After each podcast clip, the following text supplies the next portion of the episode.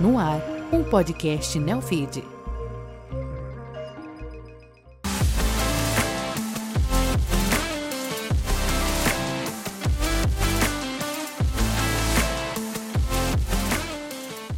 Você está ouvindo Vida de Startup, uma produção original Neofeed. Eu sou Rodrigo Loureiro e hoje converso com Isis Abut, cofundadora e CEO da Arquivei, empresa que conecta compras a pagamentos por meio de notas fiscais. Fundada em 2014, a startup já captou quase 300 milhões de reais em investimentos. Mas conseguir esses aportes nem sempre foi uma tarefa fácil, sendo preciso superar, inclusive, os desafios da pandemia. Isis, muito bem-vinda. Muito obrigada, obrigada pelo convite. Prazer estar aqui e principalmente para contar o, o, lado que as pessoas não sabem da história de é, empreendedor. Isso aí. Não, é os perrengues, aquelas histórias mais curiosas que a gente gosta. E a gente vai conversar agora com a Isis, mas ó, se você quiser assistir esse programa novamente ou assistir os outros programas aqui do Neofeed, você pode acessar o nosso site www.neofeed.com.br. Os programas vão estar lá. Isis, vamos lá. Vocês têm uma jornada ali longa até, mas que passou por uma pandemia no meio do caminho e que atrapalhou um pouquinho, né, digamos assim. Me conta um pouco dessa história. Sim, acho que a gente tem, como todo empreendedor, tem desafio desde o início, né? Desde a criação da empresa já nasce de um, de um perrengue, de algum, algum desafio, principalmente algum desafio financeiro, né? De como você vai se bancar ali dentro, como você vai ter acesso ao capital.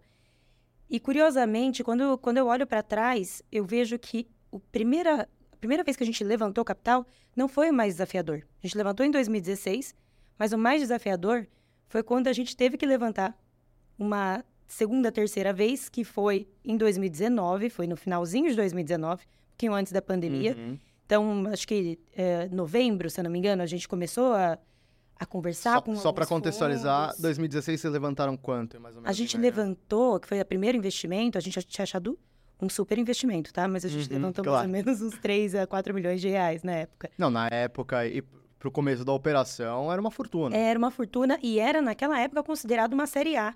Não era nem Olha considerado só. um CID. Hoje eu vejo Série A que, assim, é maior que uma Série B que a gente pode- podia ter naquele momento, né? E às vezes o pessoal queima muito, até muito rápido essa série A, Muito. hoje que ainda tá gorda, né? Muito, muito. Não, e a gente teve, como a gente nasceu, a gente ficou um ano e meio sem nenhum investimento, só bootstrapped mesmo. Esses 3 milhões pra gente era muito. Então a gente conseguiu usar mu- muito bem por muito tempo, né? Uhum. Mas em 2019, no finalzinho de 2019 ali, eu acho que o, o ponto mais interessante é que a gente viu que a gente tinha X meses ali de caixa, que não era muito, que a gente precisava começar a se mexer para fazer um levantamento, para evoluir o nosso produto. A gente tinha muita coisa de produto ainda para desenvolver. Só que eu acho que a gente estava muito otimista, sabe? De vou sair para o mercado, não vai ser tão difícil assim. E otimista, assim, de um jeito que não faz sentido. Tinha uma empresa que mexe com nota fiscal eletrônica. É uma coisa super sexy, né? Só que não, nada O- sexy. Eu vou te, eu vou te dar, eu só quero fazer uma pergunta. O empreendedor ele tem que ser otimista, pessimista ou realista? Ah, eu acho que ele tem que ter, ter um pouquinho mais de otimismo do que o, o realista e o pessimismo. Porque senão ele não vai muito pra frente. Ele realmente precisa usar. Ele tem que acreditar que aquilo. se todo mundo fala que não, não acredita em você. Então, se você não acreditar, não vai sair do lugar. Então, eu acho que tem um otimismo utópico ali que é interessante ter uma pitada. Entendi. Isso não significa que você não enxerga, não enxergue a realidade, mas você precisa ter uma crença Claro. um pouco além do que as pessoas têm em você, do que tem no seu negócio, do que até as pessoas que trabalham com você. Então, o empreendedor sempre tem esse toque que as pessoas já acham meio louco, mas eu acho, eu acho necessário. Tanto que esse otimismo que eu estava falando era de falar, a gente tava, a gente queria uma rodada maior, então provavelmente seria fundos gringos, né, não fundos brasileiros. A gente está falando de nota fiscal eletrônica, que não é nem sexy no Brasil, quanto mais lá fora. Como que você explica para uma pessoa, principalmente Estados, Estados Unidos, que no Brasil o governo controla documento fiscal eletrônico, o governo controla a nota fiscal das empresas, governo e controle na mesma frase não, Não pega bem, né? Muito bem. Mas tudo bem, a gente foi, começou a fazer alguns papos sem muita pressa, aí foi onde a gente errou, sem muita pressa. E a gente marcou uma viagem, a gente uniu o útil ao agradável. Tem um evento muito grande de SaaS em São Francisco, que é para o nosso tipo de empresa mesmo, que chama SaaSter. E a gente queria levar alguns diretores da empresa, fazia tempo que a gente estava querendo levar. Ótimo momento para gastar dinheiro, né? Um momento que você não tem mais, que está acabando. Ótimo, muito inteligente. a gente colocou, ah, vamos fazer uma viagem que a gente faz, aproveita para ir nesse evento que é muito bom, e a gente faz também um tour para vários investidores daquela região, a gente vai visitando e fomos. Eu não lembro exatamente quantas pessoas, mas eu acho que pelo menos cinco ou seis diretores fomos todos juntos. E São Francisco não é uma viagem barata. Não, né? é uma viagem barata. É caro. só- Comprando só pra ir, passagem né? em cima da hora. Exatamente. Só para ir já é caro. O evento já é caro. Casa lá é caro. Enfim, fomos para lá. Chegamos.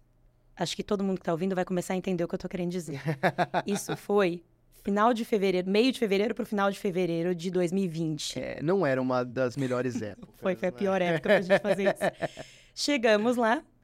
Primeiro que a gente já começou a achar estranho, porque o próprio evento deu um anúncio de não sabemos se vai ter o evento mais. Então o evento já não ia. Tinha, ah, espere dois dias até a gente confirmar. Falei, bom, trouxe um monte de gente à toa aqui também que ia pro evento, não vai mais. Mas tudo bem, pelo menos a gente faz o tour de investidores. Investidores, um atrás do outro, começou a desmarcar. A gente conseguiu falar, eu acho, com um investidor, que era o menos atrativo pra gente, naquele momento que a gente sabia que, não, que a gente não ia ter muito fit com ele. Uhum. Com o resto, a gente não conseguiu falar com ninguém. O evento não aconteceu. Na verdade, a gente ficou quase 10 dias, 12 dias, não sei, por aí, em São Francisco, gastando dinheiro em São Francisco, que era comendo e pagando o Airbnb em São Francisco. E as coisas começando a fechar também, né? Coisas fechando. E aqui no Brasil, a empresa enlouquecendo, porque também estava acontecendo isso no Brasil. Sim. E a gente trabalhava 100% é, é, presencial. E a gente começou a, de, de longe falar: não, vai mudar para o remoto? Não, jamais a gente vai mudar para o remoto. Espera a gente chegar que a gente resolve. Um, é, dois dias antes do nosso voo, a gente viu que o, o voo, a American Airlines estava fechando todos os voos para o Brasil. Então a gente começou a antecipar, a gente voltou dois dias antes, antecipou tudo, todo mundo conseguiu chegar ainda bem aqui. E ao contrário do que eu tinha falado há um dia antes, que jamais seríamos remoto, a gente teve que fazer isso em dois dias. A gente passou a empresa para o remoto, 100% remoto, em dois dias. Então, time de atendimento, discador de telefone para vendas e tal. Eu imagino que quando você desembarcou no Brasil, é, aquele caos, né? Começo da pandemia, é, aeroportos, difícil de pegar até, transporte e tudo mais, e ter que fazer tudo isso numa velocidade recorde, Pois é. foi um grande desafio, Pois né? é. E com medo do dinheiro acabar, sabendo que se eles desmarcaram com a gente agora, o mundo não sabe o que vai acontecer com a economia. Sim. Você acha que eles vão investir agora? Óbvio que não É- vão. Era uma época que os investidores, aqueles primeiros meses, os investidores depois colocaram muito dinheiro nas empresas. Exato. mas naqueles primeiros meses os investidores estavam assim, eu e agora? Não, é que, que eles, não é que eles tiraram, né? É, Eles realmente eles ficaram mais Vamos, frios. vamos pensar um pouquinho. vamos fazer com mais tempo, não vai ser uma coisa muito rápida, vai demorar. E foi aí que começou o, perrengue maior, apesar de tudo isso que eu tô fal- falando já é um, são mini perrengues, mas o perrengue maior é quando você encara a realidade, que você olha para a empresa e fala, eu não sei se eu vou crescer, quanto eu vou crescer no mês que vem, no outro mês. Eu tenho esse tanto de pessoas, esse tanto de famílias dependentes da Arquivei. O nosso conselho já falando, gente, a gente está vendo um monte de empresa que vai decrescer 20%. ao invés- Então, a gente esperando um crescimento de 50%, 60%, eles falando que tem empresas decrescendo. A gente falou, mas se decrescer aí, a gente quebra em um mês. Não- Sim, porque as empresas dependiam de muitas coisas que vinham de fora do Brasil, né? As cargas todas paradas. Exatamente. E não tendo dinheiro, o que, que eles vão fazer? Vão cortar Exato. custos. Uma única coisa que a gente percebeu que foi que não foi negativo pra gente nesse momento, não foi, não foi tão negativo, né? A gente teve contração de clientes, então grandes clientes, grandes empresas negociaram pagamento, então a gente teve que diminuir por um período, mas ao mesmo tempo que nota fiscal é um assunto chato, ele é o último que você deixa de olhar dentro da sua empresa. Ele é vital, então você pode falir a empresa, a última coisa que você vai cancelar é qualquer controle que você tenha de nota fiscal. Então esse foi o, o mínimo do, do da suporte que a gente tinha ali. Mas a gente teve que tomar uma decisão que foi muito difícil. Eu lembro, eu lembro da sensação, assim, é, falo tranquilamente hoje, mas foi muito difícil. A gente estava todo mundo distante, os fundadores cada um numa casa e já não era mais tão próximo como a gente costumava ser antes, que vivia todo mundo junto, saía todo mundo à noite junto, almoçava junto. Ter que tomar a decisão de quem que a gente ia desligar da empresa, porque tinha que sim fazer um corte, senão não dava pra gente estender. Tinha que cortar ferramenta, tirar é, posições que não faziam sentido, enfim. Essa decisão, e tinha que ser muito rápido, foi muito dolorida. A gente nunca tinha feito isso antes. E a gente, eh, eu não lembro exatamente o número, tá? Mas foi de 15 a 20% do quadro a gente cortou naquela época. Difícil. Foi muito, muito, muito difícil. Foi difícil para quem ficou também. A gente tentou apoiar as pessoas que saíram, porque teve, teve muita gente boa que saiu. Sim. Né? Não eram pessoas que não estavam performando. Eram pessoas que ou performavam um pouco menos, ou que a posição não fazia mais sentido. Tomar decisões difíceis, né? E aí a gente foi estendendo, estendendo, estendendo o, os nossos números. E no fim a gente conseguiu chegar onde a gente precisava com, com os números, com estabilidade, mas foi muito dolorido, até para nossa relação entre fundadores, entre executivos, foi, foi bem dolorosa. Como que passou essa fase para. Bom, 2021 vocês captaram um cheque ali de 260 milhões de reais. Como que foi esse meio tempo e como que surgiu a, toda a conversa para esse, esse aporte, que foi um aporte que mudou o jogo de vocês, né? Sim, sim, foi. Tiveram duas coisas interessantes aí no meio que eu acho que favoreceram muito para esse aporte. É, a primeira delas é exatamente a gente ter conseguido estender o nosso runaway, né? Que é o, o tempo que a gente tem de caixa. O, fa o fato da gente conseguir praticamente breakivar a empresa, né? Então, deixar a empresa super equilibrada e é muito difícil deixar uma empresa de tecnologia equilibrada. Não sei se todo mundo sabe, mas é muito desafiador. A gente fez isso e a gente ainda cresceu 30% ali em 2000, entre 30% e 40% em 2020. Esse combo já mostrou que a empresa era uma empresa que conseguia pousar o avião. Porque tem muita empresa que cresce, tem bastante investimento, mas não consegue pousar o avião na hora que precisa uhum. pousar o avião. Na verdade, vai cair, provavelmente, porque não tem todas as coisas estruturadas para fazer um pouso bom e a gente conseguiu fazer. Então, acho que esse foi o primeiro atrativo. E interessante que o fundo estava também no nosso, na nossa é, sequência de pitches que a gente fez em 2019, quando a gente começou em 2019, esse fundo estava. Que fundo que era? Riverwood. Riverwood. Então, a gente teve, a gente teve papo com eles. Naquele momento, eles continuaram acompanhando a gente. Então, não é que congelou, eles continuaram o uhum. acompanhamento à distância. E quando eles viram essa virada de chave, chama muita atenção. E teve uma outra coisa que chamou atenção também, que tem a ver com a dificuldade de entender o nosso negócio, né? Dificuldade de entender o tamanho da burocracia de uma gestão de documento fiscal dentro do Brasil é, e qual o potencial que você tem com os dados. Então, a gente tem em torno de 13% das notas do Brasil, todas passando no Arquivei mês a mês. É um número muito grande, amostralmente falando. Só que até então a gente não conseguia mensurar isso, falar o quanto isso significa mesmo. Em 2021, a gente fez um. 2020, perdão. A gente fez, junto com o Ministério da, da Economia, foi acho que em abril ou maio, uma pesquisa de impactos no mercado. Então, saiu a publicação do Ministério da Economia de quais indústrias tinham caído, quais tinham crescido naquele período, que era impactos do Covid, é, baseado pelo estudo da Arquivei, dos uhum. dados da Arquivei. Então, isso também deu uma... Bom, os dados fazem total sentido, Entendi. eles têm uma capilaridade muito boa. Então, o fato... É, essas dificuldades levaram para um, para um cenário que a gente não estava esperando, que era um cheque maior do que a gente estava esperando naquele momento, né? E isso gera perrengue também, né? Você receber dinheiro assim do dia para noite e mudar o seu patamar. É, qual foi o maior desafio ali que você enfrentou depois que vocês encheram caixa? Depois de receber esse investimento, você diz, né? É. Foram vários, assim. Eu acho que o primeiro, vou, vou, olhar mais no lado mais crítico, porque muitas vezes as pessoas enxergam só o lado positivo de ter esse cheque, né? Bom, você já está em outro patamar, as comparações já são outras, a expectativa de crescimento é outra, a expectativa de eficiência é outra. A gente está falando de um fundo que olha muito para eficiência, é muito diferente dos fundos que só olham para crescimento, eles não são dessa forma. Na verdade, eles evoluíram demais a própria Arquibay por causa desse pensamento. Acho que isso foi, foi interessantíssimo.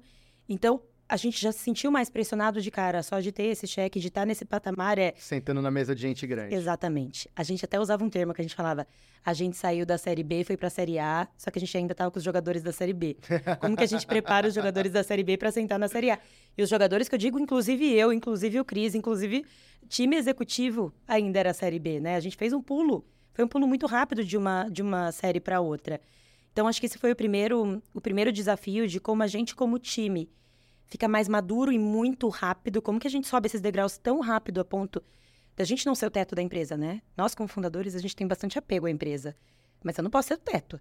Se eu não estiver dando conta da empresa no nível que ela está agora, eu tenho que sair, alguém tem que entrar nesse lugar, porque a empresa está em primeiro lugar. Então, a gente teve que trabalhar muito entre a gente e de desenvolvimento o tempo todo, desenvolvimento de time e tal. Aí entra o lado positivo. O lado positivo de ter esse cheque é o quem você consegue atrair também. Então, a gente conseguiu, a partir desse, desse investimento, atrair profissionais que eu não imaginava que a gente fosse atrair há, há bastante tempo atrás. E profissionais que eu digo mais executivos, tá? Uhum. Então, diretores e C-levels que eu não imaginava, a gente conseguiu ser super atrativo. A gente foi... A gente gerou curiosidade suficiente para as pessoas quererem conhecer a história da Arquivei. Então, querer parar para ouvir uma história de uma empresa de nota fiscal eletrônica do interior de São Paulo, que nem de São Paulo é, de São Carlos, né? Então, acho que esse, esses foram os dois pontos que eu vi de maior mudança quando a gente recebeu esse investimento. Para 2024, ano novo, o que, que vocês estão planejando agora? Qual que é o futuro da Arquivei? Qual... O que, você vai me dar de spoiler aqui? Vou- Vamos lá. Vou te dar um spoiler bom, tá? É, esse ano de 2023 foi um ano que a gente olhou muito para eficiência, para arrumar a casa. E a gente também começou o desenvolvimento para ajudar mais no processo de compras a pagamento, né? Então, a gente começou como gestão de notas, que pegava muito área fiscal um pedacinho de contas a pagar ali. E a gente começou a expandir, né? Até compras e pagamentos. Então, 2023, a gente já desenvolveu muita coisa, mas não foi pro ar essas coisas, porque foi um ano de desenvolvimento e, ao mesmo tempo, trabalhando para eficiência. 2024 é o ano que muitas dessas coisas vão pro ar. Então, é o ano que o nosso mercado, o nosso cliente vai entender o que a gente estava fazendo em 2023. Então, eu estou falando de ajudar mais em contas a pagar, estou falando de conciliação de boleto, estou falando de coisas que a gente não tinha. Então, a gente está entrando com uma pessoa, ajudando uma pessoa nova de dentro da empresa. É, então, está entrando, basicamente entrando, dá um pe- pezinho num outro mercado, né? Você sai de, uma, de um segmento, de um setor dentro da empresa e passa para o setor logo do lado. Mas um ponto importante só que eu queria deixar aqui, Hum. de 2024, que também ainda lembra, ainda lembra 2023, que eu acho que a maior parte das empresas hoje passam por esse desafio é você equilibrar entre novos lançamentos, novos produtos, né? Então você se ousar para uma coisa que você ainda não sabe qual vai ser o resultado e você ser eficiente ao mesmo tempo. Você ter os números saudáveis. Então, eu invisto mais para crescer mais ou eu foco na minha eficiência? E a gente passou 2023 inteiro tentando entender como é esse equilíbrio.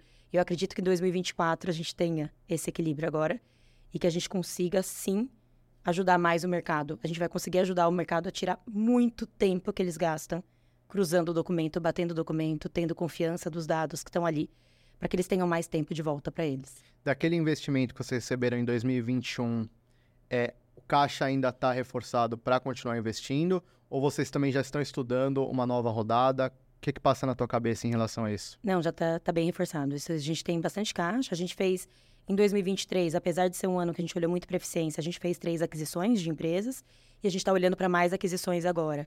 A diferença, apesar de ter caixa, a diferença que a gente veio aprendeu desde 2020 e também com o, com o mindset da própria Riverwood, que é não adianta você ter caixa se você não tem eficiência. Você tem que ser inteligente com o que você vai fazer. Não adianta você investir numa coisa. Você investiria numa coisa que não para em pé? Você não vai investir.